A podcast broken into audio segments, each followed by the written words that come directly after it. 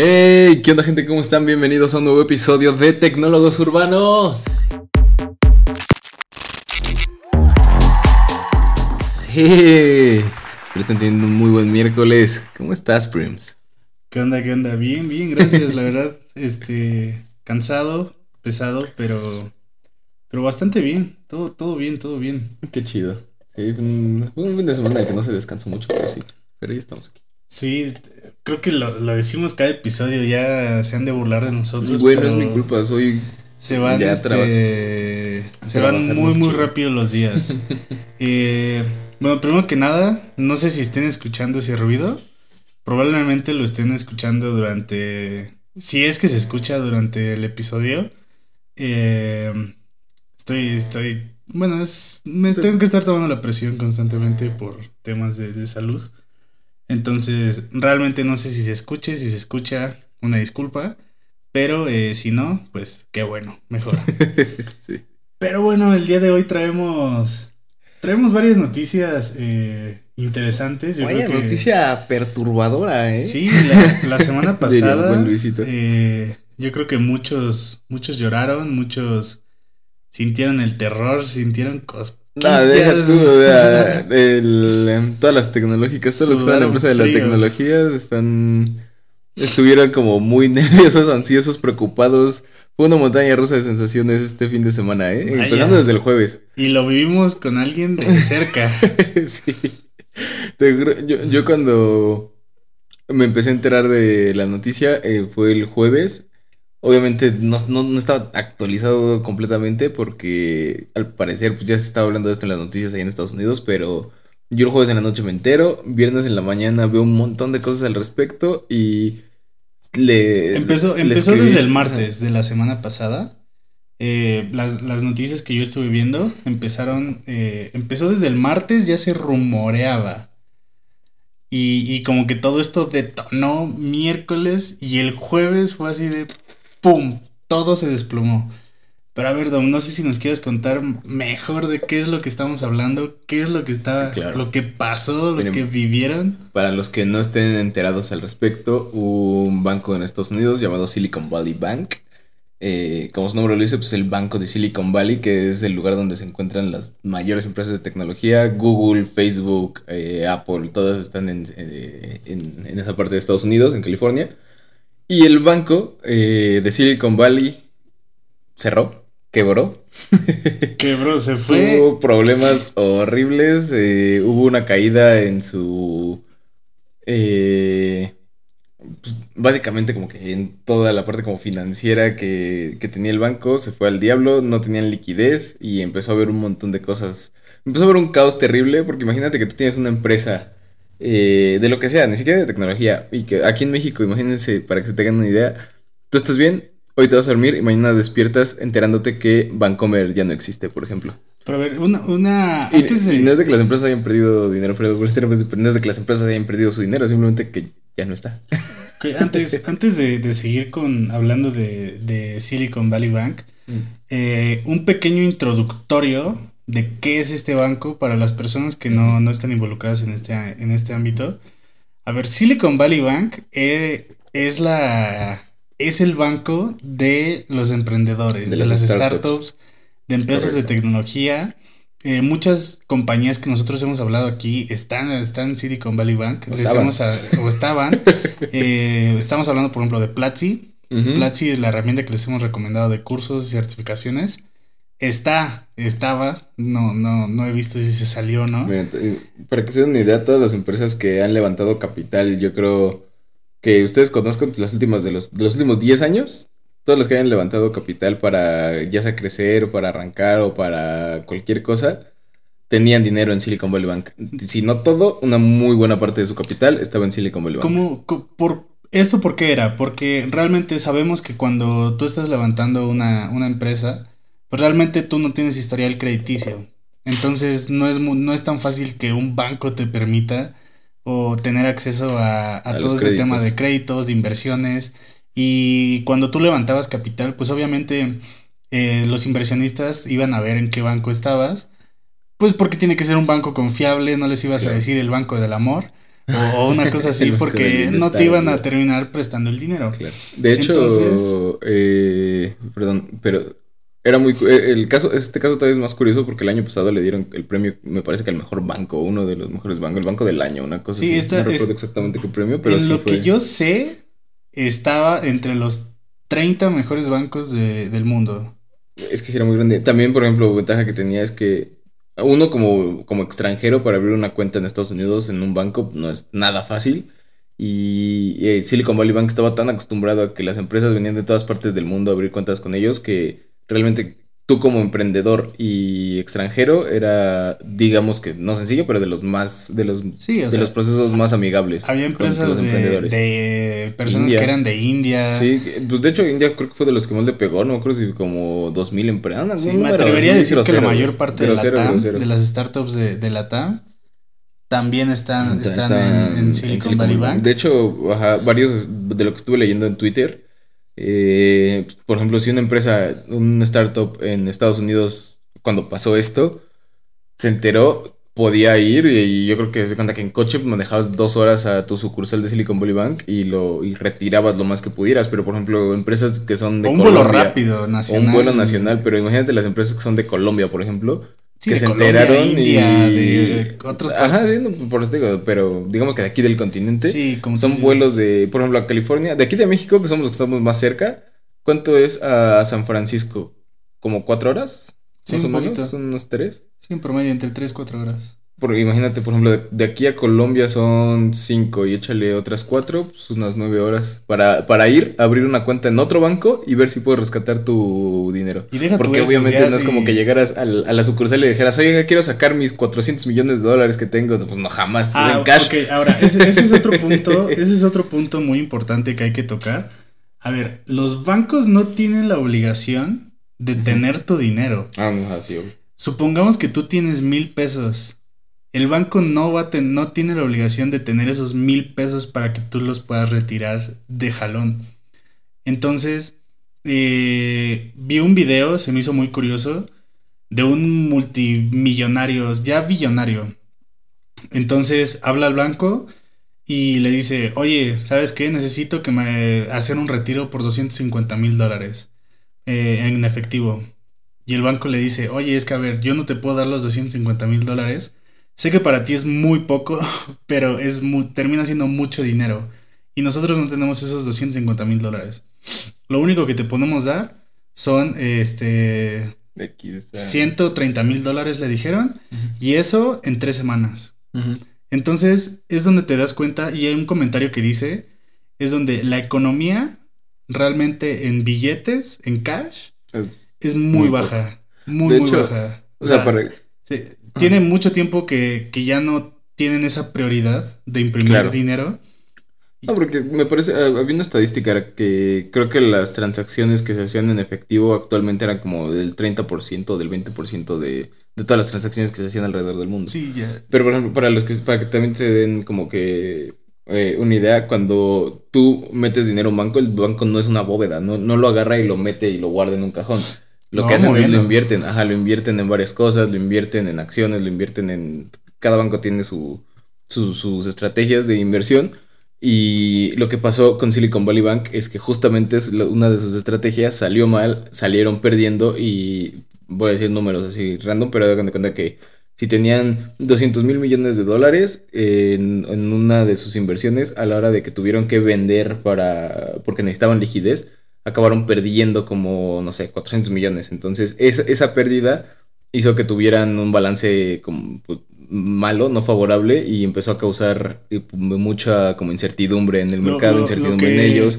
Empezaron, los empezaron a querer hacer retiros masivos y fue lo que desfalcó al banco. O sea, lo que, lo que desfalcó no lo que terminó de desfalcar a, a Silicon Valley Bank es que a la fecha, el 9 de marzo, que, que Fue fue el día de la noticia. Se hicieron retiros por 42 billones de dólares. Entonces, son, estás hablando de todas las, todas las empresas que empezaron a sacar su dinero, a sacar, a sacar, a sacar todo, todo, todo, porque esto se iba a ir a la quiebra. Y entonces, si de por sí Silicon Valley Bank ya, este, ya había quebrado, ya estaban des- desplomándose, empiezan a sacar estos 42 billones de dólares y entonces esto provocó que Silicon Valley Bank se quedara con saldos negativos por 958 millones. casi un billón de dólares. Entonces, estás hablando de que ya no tienes para pagarle a, hacer, o sea, que cumplan sus, retiros, ¿no? Porque es lo que estamos diciendo, el banco no tiene la obligación de tener todo tu dinero. Exacto. Entonces todo lo están moviendo, todo lo están invirtiendo y, y en especial Silicon Valley Bank tenía un método de inversión de, en su capital muy específico. Este, no estoy seguro en eh, cómo, cómo se manejaba, pero eh, era, era un, caso muy específico del tema de, cómo manejaban eh, el dinero en Silicon Valley Bank. Entonces, más que nada porque siempre era, pues, levantaban inversión y todo lo metían al, banco. Entonces, levantaban capital, perdón, y todo lo metían al banco. Entonces, al momento del martes, miércoles que se empieza a hacer toda esta noticia, retiran los 42 billones de dólares de, de, o sea, de todas las empresas y les provoca un saldo negativo. Y este saldo negativo es lo que termina de detonar realmente eh, a Silicon Valley Bank. Sí, la, casa de naipes se cayó. Y el problema que nos, que nos comentaba esta persona con la que estamos en contacto es que eh, el viernes, para el viernes, se pausaron todos los depósitos porque los depósitos obviamente no pasan el fin de semana. Entonces, Silicon Valley Bank y todos anuncian que no, no van a estar eh, dejando de hacer más retiros de, dinero. Y entonces, o todos los retiros que se hicieron están en un estatus de pausa. Entonces, imagínense, querer retirar tus 500 millones de dólares del banco, pero que te digan que está en pausa todo el fin de semana estás temblando viernes, estás temblando sábado, estás temblando domingo, para que llegue al lunes y que de tus acciones, de tu dinero, de tu inversión, todo baje y, o, que llegues a cero. Y, eh, o, que te digan, oye, ¿sabes qué? Ocupamos tu dinero para poder levantar, no te podemos pagar. Claro, no, y aparte, imagínate, por ejemplo, nosotros que tenemos el, un esquema de pago quincenal, eh, esto pasó una semana antes de la quincena. Y si las empresas tenían su, su nómina en el banco, justo para, pues, para hacer toda la dispersión mañana, por ejemplo, bueno, hoy, en este caso, cuando lo están escuchando ustedes, pues, güey, imagínate, estar a cinco días de la quincena y decir, no les puedo pagar. Sí, y, sí provocó despidos, ¿eh? No, muchos. Muchísimos despidos. Entonces, fue algo que sacudió. Eh, de hecho, vamos a ver ahorita Digo, la Fed ahí andaba este, como con las cosas como de no saber si iban a rescatar al banco, si iban a, asegurar el, dinero de las personas. han, salido muchas noticias, incluso el presidente Biden ya salió a dar este, un comunicado que él se va a asegurar que todos tengan su, su dinero, en pocas palabras. Eh, también tenemos otra noticia, creo que esa tú la tienes, de en Inglaterra. Sí, HSBC compró eh, la sucursal de, Inglaterra, eh, compró Silicon Valley Bank de todas las operaciones que tenían en, en Estados Unidos, eh, en, el Reino Unido, para, para poder cubrir las, las empresas que había de tecnología. también es, es, muy curioso porque compraron todas las acciones del Reino Unido de Silicon Valley Bank por una libra. Sí, pues ya no vale nada. Una libra. Y entonces. Compraron un eh, banco una libra. HCBC en conjunto, eh, luego del colapso de estadounidense la semana pasada, pues ellos se van a encargar de. de como que. Rescatar. Rescatar esta parte de Silicon Valley Bank en Inglaterra. La matriz. Y este. Pues para poder empezar a, regresar los fondos y, que la gente vuelva a, a tener su dinero ahí a la fecha de hoy, eh, realmente sí es, sí hubo un rescate, sí, sí no se fue a, a ceros, a tope. Realmente, eh, obviamente sí hubo muchísimas pérdidas, pero actualmente ya las pérdidas no, se están dando tan, este, como tan decaídas como la semana pasada.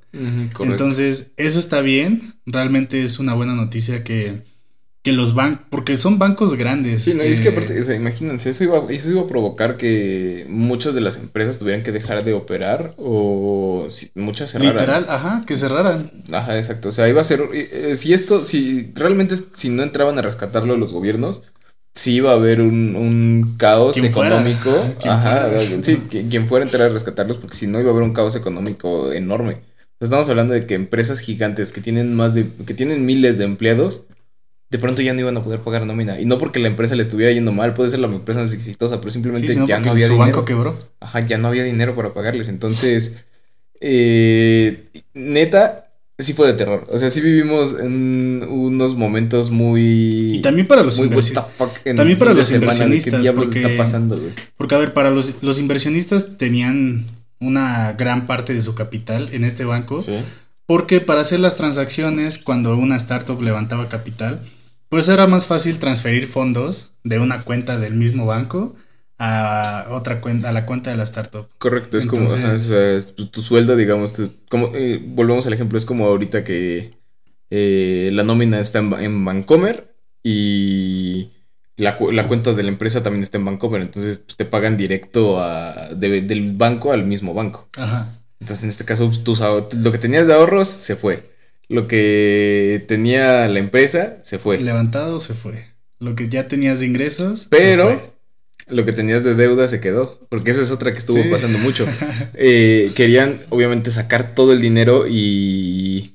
e irse a otro banco o algo así. Y Silicon Valley Bank les dijo: A ver, no, no, no te puedo Sí, devolver me toda tu lana. 10 millones. Ajá, sí, porque la, o sea, los, los dueños de las startups sacaban créditos hipotecarios con Silicon Valley Bank, sacaban... Sí, a ver, las startups siempre van a coche. dinero. Sí, eso, o sea, a las startups les encanta deber dinero, pero es lo que les digo, o sea, un crédito de un coche de tu Tesla eh, en San Francisco, pues lo sacaban a través de Silicon Valley Bank, entonces cuando fueron a querer sacar todo su dinero, pues le dije, a ver, papito, espérate, no te voy a dar, no te puedo dar todo tu dinero porque tú tienes varias deudas con nosotros, entonces... Ahí también hubo Sí, como... también hubo muchos que se querían ver listos, pero sí. Pues, deja tu listos, sí era como que lo mejor que podía hacer en ese momento, pero pero pues no podían, o sea, ahí, ahí hubo como pues la traba de, güey, no te puedo dar tu lana porque nos debes dinero, ¿cómo crees que te voy a dejar sacar todo tu dinero? Si haces eso, que, que me vas a asegurar que me pagues. Consejo, no deban dinero. Nah, me lo vienes a decir muy tarde. Pero lo sí. dice el que acaba de comprar un bonito. Era noticia. Este. Entonces, es- esto fue lo que, lo que estuvo y sigue sonando en todo, todo. Ah, porque a ver, obviamente el desplome de este banco hizo que las acciones se movieran como no tiene idea. todo, todo, todo. Acciones de todo, todo, todo. De hecho, le pegó mucho al USDC. Sí, ese es- ese es otro favorita. Ese es otro caso. Andaba valiendo. Ahorita ya se recuperó, ¿Ya ya, se ya recuperó? está bien, pero sí, Eh, también tambaleó mucho, güey. Creo que está como. ahorita a la fecha creo que está solo como 3, 4 centavos abajo de lo que normalmente estaba. Creo, ahorita te confirmo, pero según yo ya había regresado.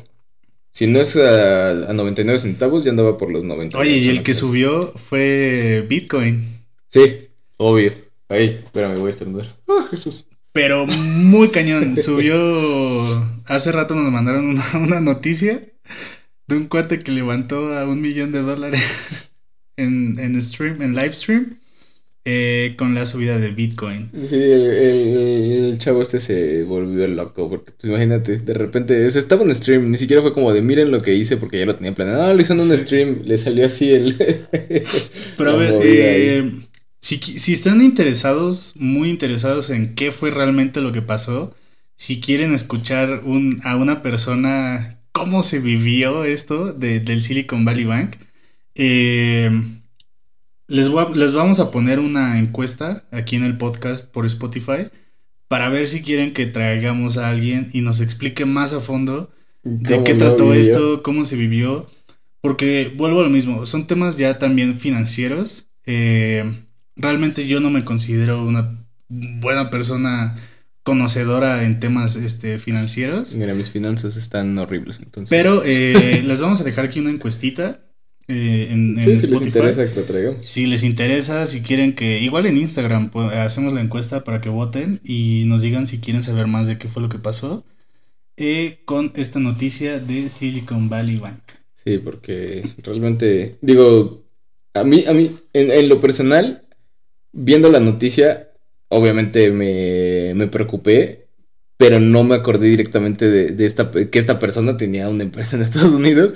Entonces sí dije, mira, ¿cómo ves esta noticia? Y se la mandé y le dije, y, y le dije, jajaja, ya valió el banco, una cosa así. Y en eso, pero en mi cabeza, nosotros ya sacamos todo. En mi cabeza así fue como de, esto está peligroso, se lo voy a comentar, pero después fue como de, no manches, sí es cierto. Sí, de repente, sí, ya sacamos nuestros 300 millones. Y dije, what the fuck. Entonces ya después que nos vimos en persona, pues ya nos empezó a platicar el, el hora a hora. Sí. No minuto a minuto, pero el hora a hora. Sí, y, de, y del contrato que... Igual, del, del, ¿eh? smart contract que estaba, bueno, del, del script que estaba corriendo para que se actualizara hora con hora de la cuenta de banco del Etherscan. Pero bueno. Eh, en otras noticias, hoy oficialmente se lanzó GPT-4. Ya no bajo el nombre ChatGPT, solamente GPT-4. Y se están haciendo unas locuras de, de cosas. yo no me lo creía hace rato que lo estábamos viendo. Eh, porque tú lo empezaste a ver en la mañana. Yo hasta hace como unas cuatro horas que empezamos a revisar las cosas con el podcast. Y sí fue, sí, sí es impresionante, güey, cómo en tan poco tiempo la gente... En tres horas. las, eh, todas las, las los casos de uso que tenemos son a las tres horas de que salió GPT-4. De verdad la gente se volvió loca. Pues, literal, eh, Tenemos, tenemos una lista de, cosas muy cool. Si quieres, arráncate. Por ejemplo, la más, la más fácil, eh, creó el juego de ping pong en menos de 60 segundos eh, en código. La otra es que es, esta sí me pareció de locos. Rastrea transacciones. Ah, Entonces, en el script tú le pones oye, aquí tengo esta transacción con mi tarjeta de crédito, quisiera que buscaras eh, el establecimiento donde se hizo, incluyendo la ubicación. Y le pone tal cual la transacción. 043 eh, Torches Watts Westminster CO 0819. Y ChatGPT le responde. Basado en la información que me diste, la descripción del establecimiento es este, no sé qué está ubicado en tal. Eh, estas siglas se refieren a una abreviación de eh, tal calle, en la calle tal, la transacción tuvo lugar, le da la fecha y la dirección. Entonces, o sea, estás hablando de, ya... y todavía abajo le pone, ok, pónmelo en formato de JSON. Pónmelo en un formato de JSON para todo el tema de, esquemas de, eh, de bases de datos. Eh, otra que me pareció muy, muy loca es, es un demo con GPT-4 que convirtió eh, un sketch a mano de una página, de un website y lo hizo funcional. Sí, eso estuvo cañón. Entonces, literal, le sube la foto. Así, ustedes agarraron una hoja de papel y dibujaron cómo quieren su página web. Subió la foto y en el script le puso quiero que me escribas esta página en HTML. Eh, que eh, con HTML, HTML y JS, con JavaScript. Este. Que lo hagas funcional y que me conviertas los textos a textos demo para una página web. Y ¡bah! se la pone. le, da, le da la página web. No sé tú, tú qué otros viste. Eh, es que son muchos, digo, no lo pueden ver ahorita porque lo sorprendente justo es verlo, pero son... La gente le estaba pidiendo ya cosas muy complejas, como el de la, el de la viborita, el, varios juegos que, que realmente tienen complicaciones, digamos, no tan grandes, pero por ejemplo... Eh, yo creo que de los que me sorprendió fue uno que hizo un contrato en Solidity eh, esta persona hace un contrato en Solidity y lo sube, sube el código y le pide que por favor lo revise y le diga cuáles son las vulnerabilidades de seguridad que tiene este contrato. O sea, este contrato es para, eh, para programar en Ethereum. Entonces, se lo sube, le da todo lo que necesita y todo, y ChatGPT analiza el código y le da todas las vulnerabilidades de seguridad que tiene. Se entendió el código todavía, obviamente, supongo que corrió en algún proceso de back. Y lo que le regresa es, pues, todo lo que tiene. Y luego le dice, ok, eso se corrige de esta forma. Tus tokens eh, están siendo. Están mal, tienes, les vas a dar una ganancia de 200%. O sea, cosas, cosas que supongo que este güey lo hizo mal a propósito. Pero ChatGPT se lo contestó así en una. O sea, ya, ya, ni siquiera fue como tenemos que revisar línea por línea. Ya le puedes meter así tu código en, de madrazo y decirle, revísalo. Quiero saber justamente, qué está mal. Justamente le dice, ok, este contrato contiene eh, múltiples vulnerabilidades y cosas que a mí no me parecen, que pueden ser muy críticos. Y aquí abajo te dejo una lista. Este contrato, bla, bla, bla, el contrato no es seguro uh, contra ataques. Eh, tu variable tal tu función tal también contiene no sé qué. Esta función acepta pagos eh, mayores a esta, pero se me, hace muy, se me hace incorrecto porque realmente las transacciones de Ether son por cantidades más grandes. Eh, le dice, ay, por cierto, tú, tienes tus unidades especificadas en, en 256, lo que entonces esto me demuestra que es una vulnerabilidad para la función de comprar. Eh, y le dice, hay una línea de código que calcula el número de tokens que van a ser comprados basado en el amount del Ether que vas a enviar al usuario. Este cálculo usa tal función que toma valor, bla, bla, bla. O sea, te empieza a dar como todo un análisis de, de dónde está mal tu código, dónde está bien. ¿Y por qué? Y por qué, o sea, y cómo lo deberías de cambiar. Eh, tenemos otro, otro caso de otro caso de, eh, uso? de uso. Este lo hace con medicina. Eh, entonces le dice, eh, dame el ejemplo de un componente químico similar para tal, este, para tal medicamento. Entonces encuentra componentes con propiedades similares, las modifica para hacerse seguro que no está patentado.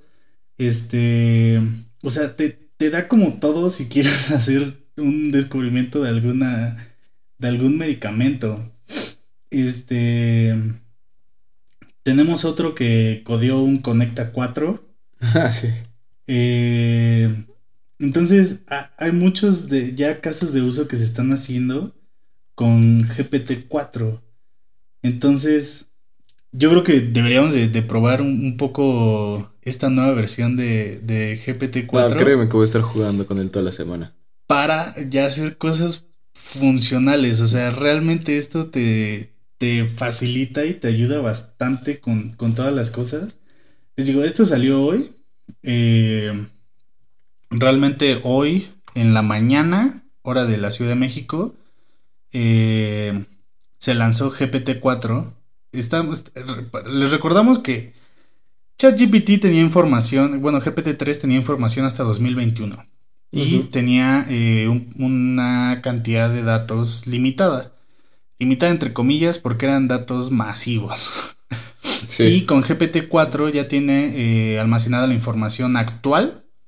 Eh, no estoy muy... Cambió mucho la interfaz, por lo que hemos estado viendo, cambió la interfaz de de ChatGPT. O sea, si ahorita la gente que la estaba usando ya estaba sorprendida con las respuestas que te estaba dando, esto o sea, le acaba de dar la vuelta cañón. También ya usamos Bing, por cierto.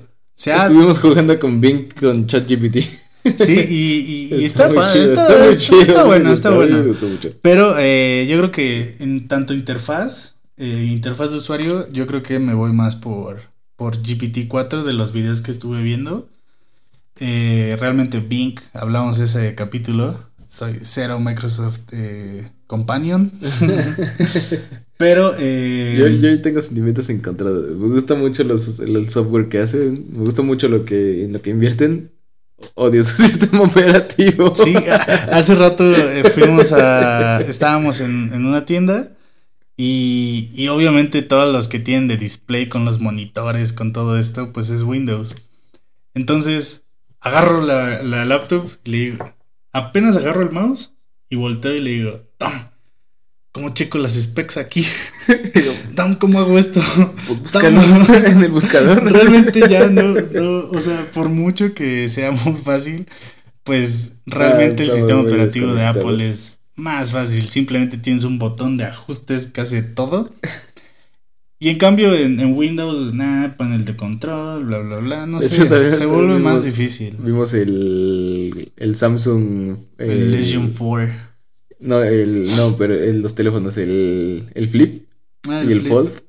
Y yo lo vi y te dije que a mí se me hacía muy bonito, pero cuando lo abrí dije, ah, Android, ¿por qué es así? Sí, pero se ve bonito. Está muy chido. Se ve bien, pero, bueno. Eh, justo hablando de Apple, esta es una noticia muy rápida. Antes de pasar a. Uy, uy, sí. Gracias. Yo lo vi. A, la, siguiente. Eh, tú ya me lo habías comentado. Yo te había dicho que ya se estaba desarrollando, que ya estaba disponible. Pero oficialmente ya lanzaron la noticia. Apple va a renovar sus mapas en México. Eso. Esto lo anuncian. Eh, la noticia, como lo anuncian, es mapas de Apple creando el mapa digital de México. Entonces, eh, a diferencia de Google Maps, eh, Apple lo que hace es, son personas caminando con mochilas inteligentes. Entonces, el Maps es el carrito. Van a estar recorriendo las calles de Ciudad de México, Puebla, Monterrey y Guadalajara a partir de marzo de 2023. Eh, esto, como les comentaba, con las mochilas especializadas que traen todo, todo el equipo para eh, ayudar a crear el, mapa digital de México. Y es que, para que se den una idea, si tienen iPhone, eh, ahorita pónganle pausa al podcast, tomen su iPhone y abran eh, mapas en la aplicación nativa de, de iOS.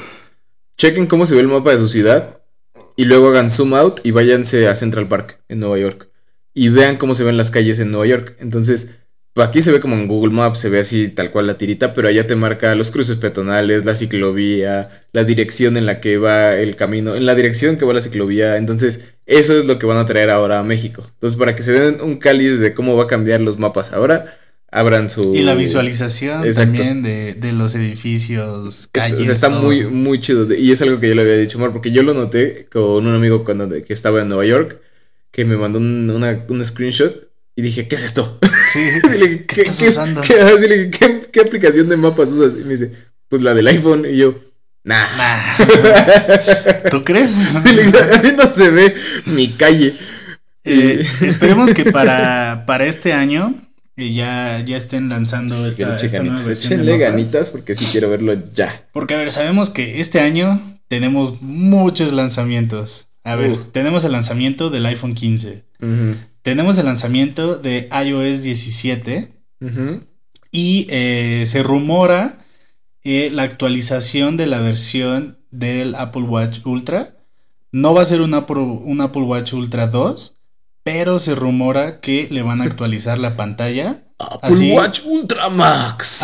Así, como le están actualizando la pantalla a este a las iPads, a los iPhones, a las Macs, todo se rumora, puede que sí, puede que sea, eh, les repito, es un rumor, que le estén cambiando eh, un poco el display al Apple Watch Ultra. Habría que ver. Lo cual se me hace muy ilógico porque, a ver, el Apple Watch Ultra, la pantalla ya de por sí es una pantalla de titanio zafiro plus Max Metal Edition. Le puedes aterrizar un helicóptero. Sí, puedes aterrizar ahí tu dron y no pasa nada. Entonces, eh, este es un pequeño rumor que yo vi en la, en la mañana. Lo intentamos. Eh, eh, realmente no va a haber un Ultra 2, sino que el Ultra que ya existe le van a hacer unas pequeñas actualizaciones. Que yo digo que no las necesita porque... Yo también creo que no las necesita. Realmente no he visto ningún, ni en Twitter ni en YouTube, de alguien que se esté quejando de la pantalla. Se quejan mucho de la batería. Eh, para hacer un reloj de aventura, digamos, que necesitas con batería varios días. Ah, Realmente y que aquí en México no sirve el, eh, ah, el data celular para el Ultra. por lo menos con Telcel, que es la compañía que, Solo que, AT&T me parece que lo Solamente AT&T, pero ya se los dije, se los repito en el episodio pasado, se los vuelvo a repetir hoy. AT&T, nah. Si tienen AT&T, borren mi número si me tienen agregado. bloqueenme de sus redes. No voy a hablar con creo que mis papás tienen AT&T. Qué bueno que no los tengo. ¡Ay, Simón! Pero bueno, esa fue una noticia rápida de eh, Apple va a estar renovando sus mapas en México. Y eh, bueno, para Apple es muy importante, entonces tu privacidad es nuestra prioridad. Dicen. Eh, ahora nos vamos del otro lado, la competencia más grande que tiene Apple, Microsoft. ¿Qué, qué, nos puedes decir de Microsoft, Don? Microsoft eh, realizó, lideró una inversión de 20 millones en, la, en una plataforma de Web3, que obviamente 20 millones de dólares, que se llama Space and Time. Que, que hacían Space and Times, su misión es hacer que los contratos inteligentes sean más inteligentes y expandir los casos de uso de la lógica comercial a través de estos. Entonces, lo que, lo que ahorita está haciendo Microsoft me parece una jugada muy inteligente. Ya le invirtió en la, inteligencia artificial, ya, ya vimos que está siendo un éxito hasta ahorita y ahora está invirtiéndole de lleno y abiertamente a empresas de Web3. Entonces, Qué bueno. Eh, llevamos ya un rato viendo casos de uso, pero son muy de nicho realmente, o sea, las empresas normales casi no están utilizando contratos inteligentes. Necesitas gente especializada en contratos inteligentes para hacer muchas cosas. Pero actualmente, como hablamos hace rato, ya ChatGPT hace cosas para Web3. O sea, ya, ya corrige contratos inteligentes. Entonces. Si los corrige, los puede hacer. La idea, la idea de esto es que. O bueno, lo que yo creo que tienen en mente es ya abrir a un público mucho más comercial toda esta parte de contratos inteligentes para que las empresas lo empiecen a utilizar y ya sea algo más del día a día, como toda la tecnología normalmente, como ocurre con toda la tecnología normalmente, que primero llega a las manos de, de, nosotros los nerds y de ahí se abre a, ya cuando se vuelve más sencilla de implementar, pues se abre al público en general. Y lo que se me hace curioso, yo no había escuchado de esto. De hecho, esta info se las voy a quedar a deber y se las voy a decir el próximo, el próximo miércoles que escuchen el otro episodio. Porque ellos utilizan una criptografía que yo la neta no había escuchado, que es Proof of, eh, eh, proof of SQL. Entonces, básicamente, pues una prueba en su prueba en su base de datos, no sé bien cómo sea, porque por ejemplo, estaba el proof of work, que es una prueba de esfuerzo, estaba el, proof of stake y eh, proof of attendance, que es cuando vas o asistes a, algún evento digital. Eh, con que de hecho check-in. Dominique estuvo hablando de eso en, un episodio. Creo de los primeros episodios. Eh, si quieren escucharlo, lo pueden ir a buscar, es de los primeros. Y así se llama, así le pusimos, POA. Eh, sí, porque justo fui, fui a, un, a un concierto dentro del metaverso y de uno de mis amigos. Ah, que por cierto acaba de lanzar merchandising en, en NFTs. Pero no nos paga, entonces no lo anuncies. ah, sí, yo creo mucho estilo. Sí, sí escucho de repente el podcast. bueno, X. Fui a un concierto donde me invitó un, un, amigo ahí en el metaverso y al entrar al concierto, el, la pura entrada y el check-in que realizabas ahí te daba un NFT que era básicamente pues, tu, eh, tu proof of attendance, que, que, asististe. Pero ellos usan proof of SQL, que la neta, como les digo, no estaba familiarizado con el término, lo, lo leí en la noticia nada más. Pero pues según ellos es para permitir que la lógica comercial en los sistemas centralizados tradicionales se automatice y se conecte directamente con los contratos inteligentes. Entonces, lo más seguro, eh, o por lo que entiendo, Web 2 es que Web 2, Web 2 va a estar teniendo la base de datos como tiene cualquier base de datos y, la, y, los contratos inteligentes van a extraer eso para hacer como un autorrellenado de los campos y se va a generar tu contrato inteligente. Entonces, es lo que entendemos ahorita aquí con nuestro poco conocimiento. Sí, a ver, esta noticia también es de, esto? Sí, esta noticia literal es de, de hoy. Está fue calientita todavía. Pero pues, les prometo que voy a investigar bien cómo funciona el Proof of SQL y se los comento el próximo miércoles. A mí me llama mucho la atención este Proof of SQL porque muy relacionado a, a, bases de datos, ¿no? Sí. Entonces, eh, pues va a estar interesante cómo hacer esa conexión de Web 2 a, Web, 3. ¿Y cuáles son los casos de uso también que van a... Porque, a ver, sabemos que ya existe Chainlink que es la encargada de conectar todos estos eh, conectar, cadenas, para que todas eh, puedan funcionar bajo la misma este, red, eh, el mismo link, chain link, vaya. Y pues con el nuevo Proof of SQL que, que le apuesta Microsoft, pues se vuelve algo muy, muy, muy interesante para, para ver los, los casos de uso. Yo creo que habría que eh, investigar un poco más de, de, qué es lo que está pasando, cómo se va a trabajar esto, para eh, pues ver, ¿no? ¿Qué, qué, qué traen de nuevo?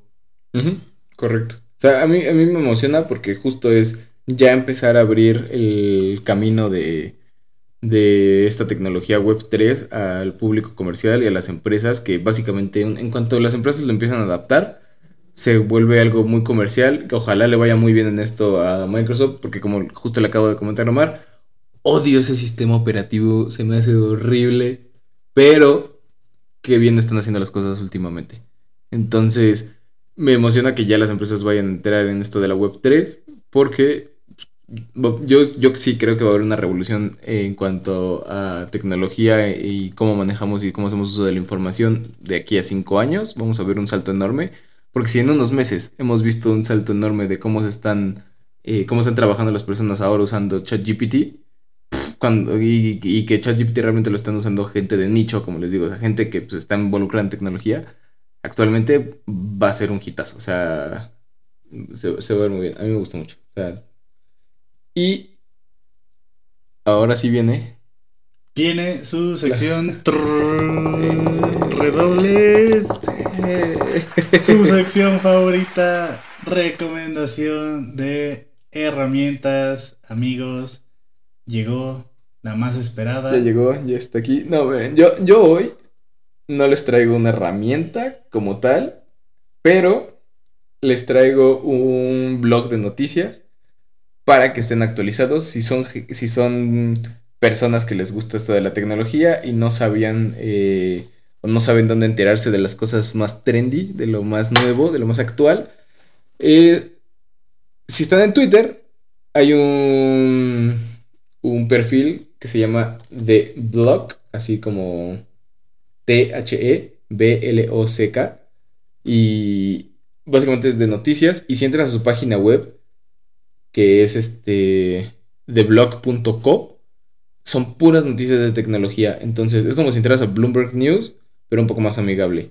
Ahí se van a poder enterar de todo lo que está pasando. Tiene un live, eh, eh, ¿cómo se dice? Como las acciones en vivo. Eh, pasando arriba para que estén, obviamente todas son de, tecnología. Y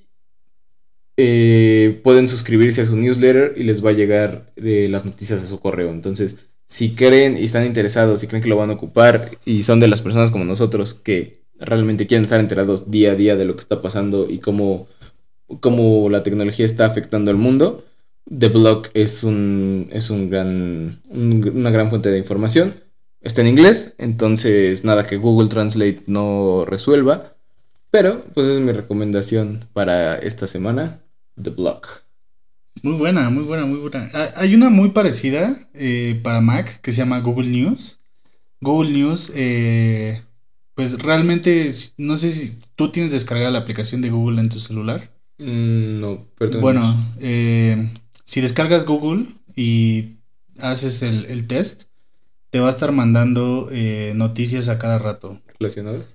Sí, con lo que tú, con lo que a ti te guste. Entonces, Google, la parte de Google News hace como todo un scouting de las noticias que pueden ser relevantes para ti y te las muestra en un, en un feed, como si fuera TikTok o Instagram, pero de puras noticias relacionadas a tus gustos. Eh, yo les voy a recomendar una, una aplicación que se llama Grammarly. Mm, sí, la uso. Grammarly es muy, muy buena. ¿Para qué sirve Grammarly? Como su nombre lo dice, te ayuda a saber si estás escribiendo mal o si de plano no sabes escribir. Gramática. O si escribes bien, eh, pues te va dando tips, ¿no? De cosas que puedes cambiar, palabras. A lo mejor que estás repitiendo muchas palabras, te ayuda también a cambiarlos. Eh, tiene un real time que mientras estás escribiendo, en, te va diciendo, eh, te va haciendo las correcciones o te va marcando lo que tienes mal. De hecho. Eh, tiene también su, parte para trabajar en, browser. Entonces funciona casi con todos los web browsers y la puedes descargar para, eh, para la Mac. Y eh, la ventaja de este es que es gratis. Sí, tiene obviamente su versión de paga que te, te ayuda con la parte de sintaxis y todo eso. Y te da recomendaciones para que no cometas errores con pleonasmos y cosas así.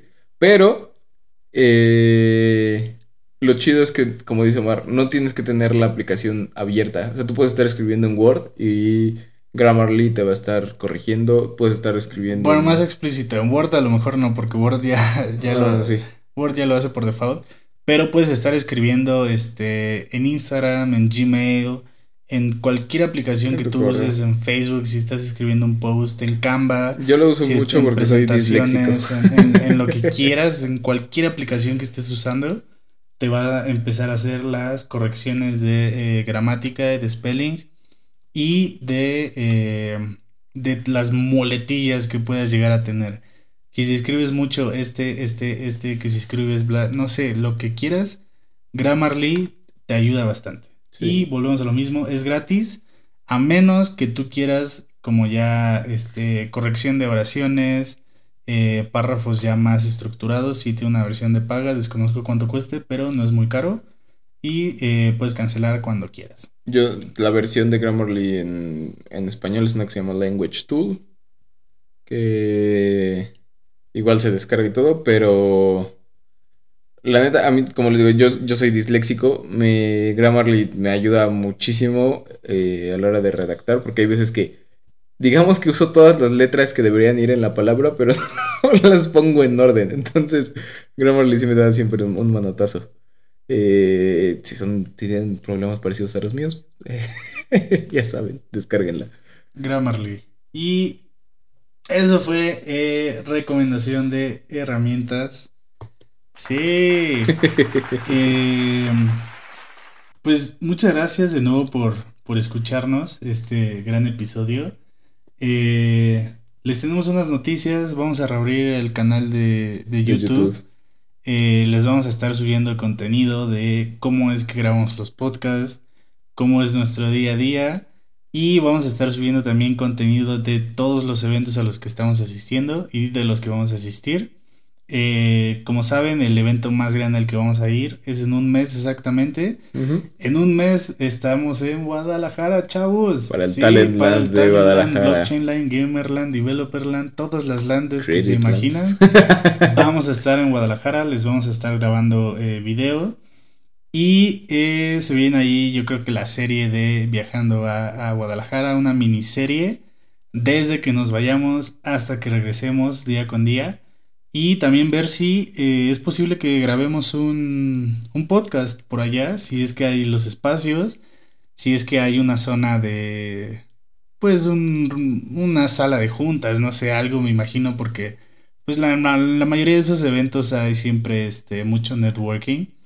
Eh, Lo que sí esperen un en vivo, ese sí va a estar. entonces, esperen Talentland Guadalajara 2023. Se, eh, les vamos a estar trayendo todas, todas las noticias con relevancia de. Talentland. Y de nuevo, muchas gracias por estarnos escuchando, gracias por compartirnos, gracias por darnos like, apoyarnos.